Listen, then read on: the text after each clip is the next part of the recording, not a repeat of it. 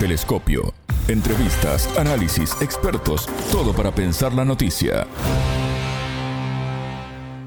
¿Llegó el momento en Chile de aprobar la reforma de pensiones tras 15 años de espera? Bienvenidos. Esto es Telescopio, un programa de Sputnik. Es un gusto saludarlos. Junto a los chilenos Daniel Grimaldi, doctor en estudios políticos, conflicto y cambio de la Fundación Chile 21, y Natalie Rojas Vilches, colaboradora del Centro de Estudios Latinoamericanos de Geopolítica e integrante de Nodo 21, analizaremos el alcance de esta iniciativa. Quédense con nosotros, somos Martín González y Alejandra Patrone, desde los estudios de Montevideo. En Telescopio te acercamos a los hechos más allá de las noticias. Con el objetivo de mejorar las pensiones actuales y futuras, valorar el trabajo personal y fortalecer la libertad de elección de los afiliados, la propuesta del presidente chileno, Gabriel Boric, sobre la reforma de pensiones se abre camino en el Congreso en busca de su aprobación. La creación de un sistema mixto que incorpora el aporte de los empleadores deja atrás el actual mecanismo de pensiones instaurado hace 40 años durante la dictadura militar de Augusto Pinochet, financiado únicamente por los trabajadores, quienes aportan mensualmente el 10% de su sueldo. La propuesta actual contempla la creación de un inversor de pensiones público y autónomo y permite la creación de inversores de pensiones privados. La nueva entidad pública, el IPA, gestionará de forma exclusiva el seguro social, al que se destinarán los aportes del 6% que haga el empleador. Competirá además con los inversores privados, los IPP, por la administración de la cotización del 10,5% del trabajador. El entrevistado. Daniel Grimaldi, doctor en estudios políticos, conflicto y cambio, director de la Fundación Chile 21. Bienvenido a Telescopio, ¿cómo estás? Es un gusto recibirte.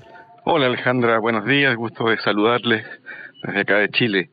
Daniel, ¿cómo impactará en Chile la reforma de pensiones presentada por el presidente Gabriel Boric que pone fin a las administradoras privadas de los fondos. Bueno, sobre el impacto de la reforma, debemos considerar que es una reforma ampliamente esperada y por mucho tiempo. En Chile, desde sucesivos gobiernos, el cambio del sistema de pensiones ha sido una, una promesa, una, un horizonte a alcanzar y que no se ha logrado de manera contundente. Digamos que la reforma que, hizo Michelle Bachelet durante sus gobiernos intentó dar un giro al sistema completamente privatizado en Chile, creando un pequeño pilar solidario y que la reforma de, de Gabriel Boric el día de hoy fortalece ese pilar solidario y además modifica de manera considerable el sistema completamente privatizado, dándole un rol más importante al Estado y además con la posibilidad de elegir entre el sector privado y el sector estatal como el ente que va a administrar los fondos de pensiones de los cotizantes. En este sentido podemos decir que es una reforma que debiera tener un impacto muy importante por la estructura que tiene, ¿cierto? Modifica un, sistema de pensiones, eso no es poco, pero son transformaciones bastante equilibradas y bastante consensuadas. Además, hay un, consenso importante entre diferentes actores del mundo político, de la economía, en que es sumamente necesaria hacer esta reforma y, en segundo lugar, el consenso en que el sistema sea mixto. Daniel, el actual sistema de pensiones fue instaurado durante la dictadura militar de Augusto Pinochet y es financiado únicamente por los trabajadores quienes aportan mensualmente el 10% de su sueldo. Daniel, la mejora de las pensiones fue una demanda clave de las protestas del año 2019 que sacudieron al país por varios meses. ¿Crees que esta es una señal de que el gobierno, más allá de que no haya prosperado la nueva constitución, se van a atender las demandas sociales? Ciertamente, el sistema de pensiones que impera en Chile fue creado en dictadura en los años 80, donde se transforma el sistema de reparto que existía anteriormente, un, reparto bastante desigual, donde habían diferentes entidades que administraban los fondos de pensiones por categorías socioeconómicas. Había una caja de empleados públicos, una otra caja de empleados de, seguros privados, cajas de empleados públicos. Bueno, la dictadura eh, termina con todo eso y crea los fondos de pensiones privados, las administradoras de fondos de pensiones, y esos son los entes que administran los fondos eh, de los chilenos, donde todos estamos obligados a cotizar en estas administradoras de fondos de pensiones privadas. Lo que hace el nuevo proyecto de ley es agregarle un pilar eh, mixto, digamos, un componente mixto al sistema, y esto se refiere a que se crea un ente de administradora de fondos de pensiones estatal que coexiste con los fondos de administraciones privadas, bajo solo un gran sistema administrador, es decir, existe un sistema de administración de pensiones compuesto por una organización estatal más seguros privados. Un elemento importante de la, de la reforma es que mantiene lo fundamental que es el sistema de cotización individual, es decir, la plata que pagan los cotizantes van a cuentas individuales, no va a un fondo colectivo, no es un sistema de reparto. Sin embargo, existe un pilar solidario que lo aporta el Estado y que va para cubrir las pensiones asistenciales, ¿cierto? Que, que no alcanzan el, sueldo mínimo en, Chile actualmente y se espera que tras la reforma, que va acompañada también de una reforma tributaria, puedan ah, alcanzar lo que en Chile son 250 mil pesos. Lo que tampoco es una mejora sustancial, pero es una, es una ayuda importante para los que reciben menos, los, los ingresos más bajos, digamos. Cuando se presentó la iniciativa, se aseguró que Existirán nuevos gestores de inversión privados con el objeto exclusivo de invertir fondos previsionales y además va a existir una alternativa pública, lo que de alguna manera va a permitir promover la competencia con la entrada de nuevos actores. Daniel, ¿cuánto va a dinamizar todo esto a la economía del país? La existencia de una, un sistema dual, digamos, donde existe una administradora de fondos estatal y otra privada, eh, lo que agrega en cierta medida es más competencia al sistema. Ahora no, no es que las administradoras de fondos de pensiones dejen de existir completamente, sino que pueden existir, pero hay una regulación mayor. Por una parte, las comisiones que toman estas aseguradoras las va a fijar el Estado y van a depender de eh, la cantidad de, dinero que hay en la cuenta y no un porcentaje del salario del, del cotizante. Digamos. Entonces eso ya es, eh, es interesante. Es, importante que las comisiones que cobran estas administradoras de pensiones, donde una de las críticas más importantes que hay es que las administradoras de pensiones invierten el dinero de los cotizantes y si es que la inversión no salió tan bien, si es que hay pérdidas en los fondos de pensiones por, la, por las variaciones de la bolsa, la comisión la cobran de igual manera, o sea, las administradoras de pensiones nunca pierden, por eso que se produce esta, esta situación en que se producen pérdidas por caídas en la bolsa en el dinero de los cotizantes, sin embargo, las utilidades de las administradoras de fondos de pensiones siempre están arriba. Entonces, eso ahora se intenta corregir con que la comisión va a depender finalmente de las ganancias que tenga el cotizante, del saldo que tenga en su cuenta del saldo negativo. Eh, entonces ahí hay un, eh, hay un incentivo a querer siempre aumentar ¿cierto? y buscar la, mejor forma de invertir ese dinero. Y en segundo lugar, el hecho de que exista una administradora estatal también pone más competencia y eh, orienta el comportamiento de las demás agencias privadas hacia el comportamiento que está tomando esta agencia estatal.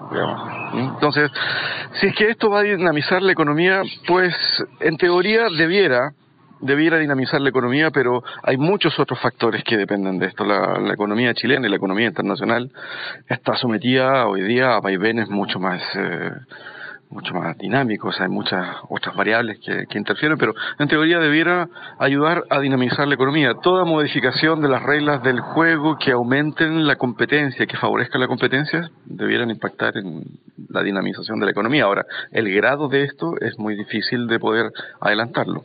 Daniel, ¿y qué podemos rescatar de esta iniciativa en pleno proceso de lograr además más consensos en el país? ¿Qué es lo más destacable? De la reforma hay que rescatar que a pesar de que en el proyecto de nueva constitución que presentó la Convención Constitucional había una mención al sistema de pensiones, había una nueva forma de, de plantearlo, de organizarlo, y eso fue rechazado el gobierno, de todas maneras, aborda el problema. Es decir, aunque no se haya cambiado la constitución, se busca la mejor manera de poder avanzar con las voluntades que existen hoy día en el Congreso, con las fuerzas políticas que están ahí. Por lo tanto, podríamos decir que la reforma de pensiones que se presenta hoy es mucho más consensuada hay mucha mayor probabilidad de que sea aprobada porque fue consultada, eh, con diferentes sectores. Incluso hay un, hay un punto que es, que es relevante y es, se agrega un nuevo 6% de cotización al 10% que cotizan lo, que, que se cotiza en Chile normalmente, que es es muy bajo, es muy poco. Se agrega un 6% que lo pone el empleador y había una discusión importante si es que este 6% iba a la cuenta individual o iba a un sistema común de reparto. Y finalmente se llegó a la negociación que el 70% de este nuevo 6% va a las cuentas individuales y que este 30% va a un sistema colectivo. Entonces, se partió desde un inicio en que este nuevo 6% iba a ser completamente a un sistema colectivo. Ahora el gobierno modificó la propuesta y lo que ingresó fue eh, un sistema con un nuevo 6% que tiene dos formas de repartirse, cuentas individual principalmente y en segundo, un sistema solidario. Daniel, pasando un poco raya, podemos decir que lo que pretende el presidente Boric es realizar el cambio a través de la convivencia de lo público y, lo privado. ¿Cómo lo resumirías? Podríamos decir que la, la reforma del presidente Boric intenta cambiar algunas de las reglas fundamentales del sistema de AFP instalado por la dictadura, donde el sector público no tenía ningún rol, ahora sí, y convive con el sector privado generando un sistema que tiende a ser virtuoso, a complementarse. No se ha decidido cambiar completamente a un sistema de reparto. El sistema de cotización individual sigue primando, sigue siendo el pilar más importante de un 10% se aumenta a un 16% el porcentaje de cotizaciones totales que van a pensiones. Debemos considerar que aún estamos bajo el promedio de la OSDE, que son 18%, estamos bajo dos puntos. Y otra cosa muy importante a considerar que aún con esta reforma, el nivel de salarios en Chile es todavía bajo para el costo de la vida que hay acá. Entonces, aún así, el nivel de cotización va a seguir siendo bajo en Chile y el poder adquisitivo que se tenga con las pensiones que pudiera eventualmente dar este nuevo sistema, aunque mejoren, todavía se alejan de lo que se podría considerar las políticas de los países desarrollados. Pero estamos en un buen camino. Chile se acerca a un sistema mucho mejor, digamos. Esperemos que sea aprobado.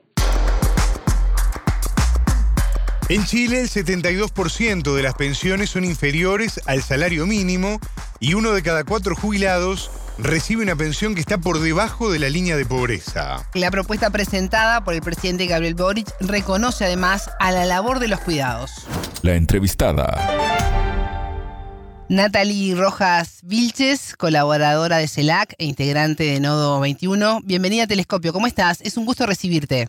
Eh, muchas gracias, para mí también es un gusto compartir con ustedes el día de hoy. El gusto es nuestro. El nuevo gobierno en Chile tiene importantes desafíos en materia de reformas y nuevas propuestas, muchas de ellas surgidas tras el estallido social del año 2019. Una de ellas es la reforma del cuestionado sistema de pensiones. Natalie, ¿qué alcance tiene esta convivencia de lo público con lo privado? Bueno, la propuesta de pensiones del, nuevo gobierno responde a esto mismo que tú señalabas, que es lo que se exigió en las calles durante el estallido social de octubre del 2019 y que era el fin de las AFP. Entonces, se busca instalar un sistema mixto de pensiones. ¿Para qué? Para rentabilizar los ahorros individuales de las personas y que éstas puedan elegir entre un, un gestor eh, público y uno privado. ¿Por qué? Porque en la actualidad solo existe en Chile el privado, el cual no dio el alto, eh, que todos sabemos que en los 80 la promesa era que el año 2020 las personas se pudieran jubilar con el 100% de su sueldo, cosa que está muy alejada de la realidad. Entonces, un poco busca este sistema mixto responder a todas la, a todas las indicaciones que hacen los organismos internacionales predominantes como la OCDE, por ejemplo, y buscar una solución que además no deje felices solo unos pocos, sino que entregue mejores pensiones para todo Chile. Este, el sistema de cotización individual sigue siendo el, el pilar más importante. Pero ¿considerás que a través de esta reforma se revaloriza el sector público que pasa a ser uno de los protagonistas? Sí, o sea, lo principal de esta reforma es aumentar las pensiones. eh, ¿Cómo se va a hacer? Por, el primer paso es el aumento gradual y paulatino en seis años de lo que es la pensión, eh, la, la pensión, la pensión garantizada universal, que actualmente está en 195 mil pesos chilenos y subiría a 250 mil pesos chilenos. Luego se crea el componente del seguro social que va a ser financiado por empleadores en 6%, quienes necesitarán, eh, donde todos los aportes que, que se hagan va a ser contemplado para este seguro social. ¿Ya? eh, entonces, a, eh, a, través de eso, lo que se busca es eliminar una serie de desigualdades que existen hoy, por ejemplo, entre las, entre las jubilaciones entre hombres y mujeres. A través de este pilar solidario se va a poder, por ejemplo, cubrir eh, las lagunas que tenemos las mujeres cuando, cuando somos madres, ¿cierto? O cuando nos dedicamos principalmente a la labor de cuidado. Entonces, si bien el privado va, va a seguir existiendo, ¿cierto? Hay una modificación ya que incluso la administración de lo que van a ser los cobros, las cartolas, ¿cierto?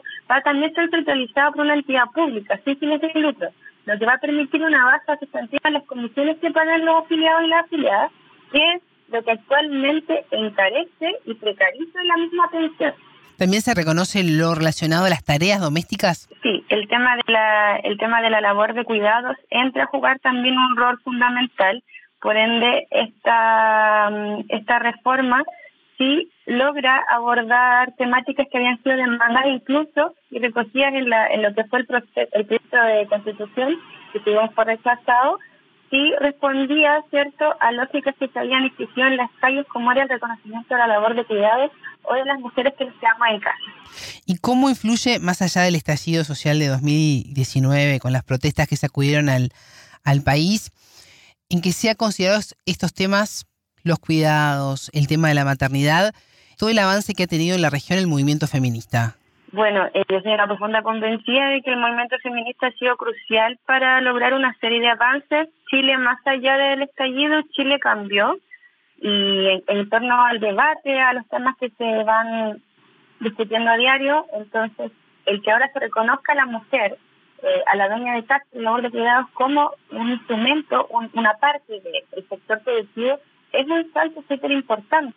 O sea, eh, además, el que con esta pensiones se busque ir poco a poco eliminando las brechas de pensiones que tenemos en Chile entre hombres y mujeres, es un salto súper importante y que sin duda, sin la exigencia en las calles del movimiento feminista, sin todo lo que ha pasado a nivel de región, sea con el Ni Una Menos, sea con, con el y con todas estas cosas que se han exigido en las calles, eh, yo estoy segura que no hubiesen sido de la misma manera, ni siquiera hubiésemos tenido, eh, no, tendríamos un gobierno paritario o un gobierno que sea sensible tampoco a lo que son las, las temáticas de género y sobre todo de igualdad sustantiva. Natalie, el costo de vida en Chile es alto, teniendo en cuenta además este, los salarios. La tasa de variación anual del IPC se colocó en octubre en 12,8%. Eh, tú lo decías al, comienzo de la entrevista, lo importante es poder aumentar las pensiones.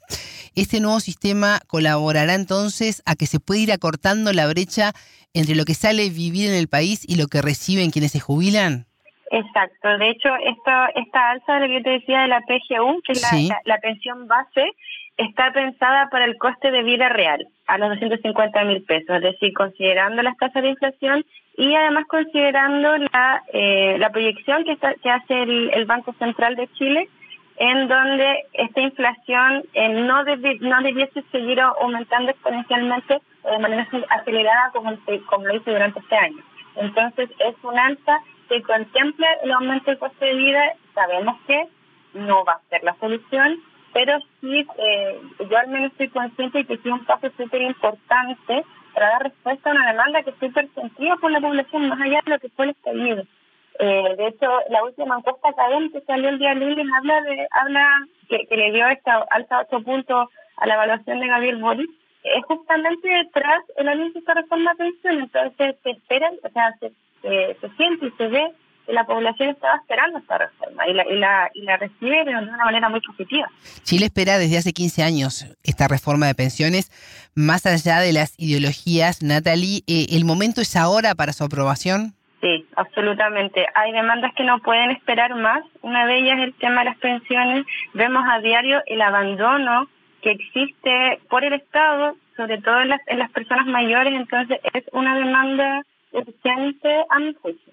Natalie, hace muy poco Chile le dijo que no al texto de la nueva constitución, pero eso no quiere decir que se quiera una nueva Carta Magna que sustituya a la época, a la actual, ¿no? que data de la dictadura de Augusto Pinochet. ¿Cómo sigue ese proceso en el país? Bueno, el proceso está aún en negociaciones. Lo que tenemos claro es que ya hubo un plebiscito el año 2020 que donde Chile dijo que sí quiere una nueva constitución. Lo que se rechazó el pasado 4 de septiembre fue el proyecto emanado de esta convención pasada. Los factores son múltiples y los podríamos estar analizando mucho rato. Desde la desinformación a problemas del mensaje y un profundo bombardeo de fake news que hubo en torno al mismo al mismo texto, en donde incluso se llegó a decir que con la consagración del derecho al aborto las mujeres podríamos abortar hasta los nueve meses cuando sabemos que biológicamente es un par. Pero más allá de eso, actualmente el proceso está en negociaciones, los partidos están negociando viernes y sábado, eh, porque ahora lo que lo que sí y un poco me retrotraigo a la pregunta que me hiciste anteriormente, ¿Sí? que sí está claro que tiene que ser un órgano paritario. Eso es, una base que no se va, no, no, e-, eso, eso está claro, digamos. Lo que se está negociando son el mecanismo si va a ser una convención mixta o un, o un espacio 100% electo, que es lo que se ha planteado tanto desde el oficialismo como desde los movimientos sociales. Y es la derecha la que ha llegado a, a, pedir una, una un comité de expertos sin embargo, este mismo plebiscito donde del 2020 donde se votó que fue que por una nueva constitución, también se votó que fuera una convención constitucional y no una convención mixta, así que habría que respetar ese mandato popular que ya está votado y además respetar eh, lo que dijo la gente en esa elección. Qué importante informarse y poder derribar mitos que alimentan las, las fake news. Eh, Natalie Rojas Vilches, coordinadora de CELAG, integrante de Nodo 21. Muchísimas gracias por estos minutos con Telescopio. Gracias a ti. Telescopio. Ponemos en contexto la información. Hasta aquí, Telescopio. Pueden escucharnos por sputniknews.lat. Ya lo saben, la frase del día la escucharon en Telescopio. Todas las caras de la noticia en Telescopio. La reforma de pensiones que se presenta hoy es mucho más consensuada hay mucha mayor probabilidad de que sea aprobada porque fue consultada eh, con diferentes sectores. Incluso hay un, hay un punto que, que es relevante y es, se agrega un nuevo 6% de cotización al 10% que cotizan lo, que, que se cotiza en Chile normalmente, que es es muy bajo, es muy poco. Hay demandas que no pueden esperar más. Una de ellas es el tema de las pensiones. Vemos a diario el abandono que existe eh, por el Estado sobre todo en las, en las personas mayores, entonces es una demanda urgente a mi juicio, una demanda para ayer, como decimos. Telescopio, un espacio para entender lo que sucede en el mundo.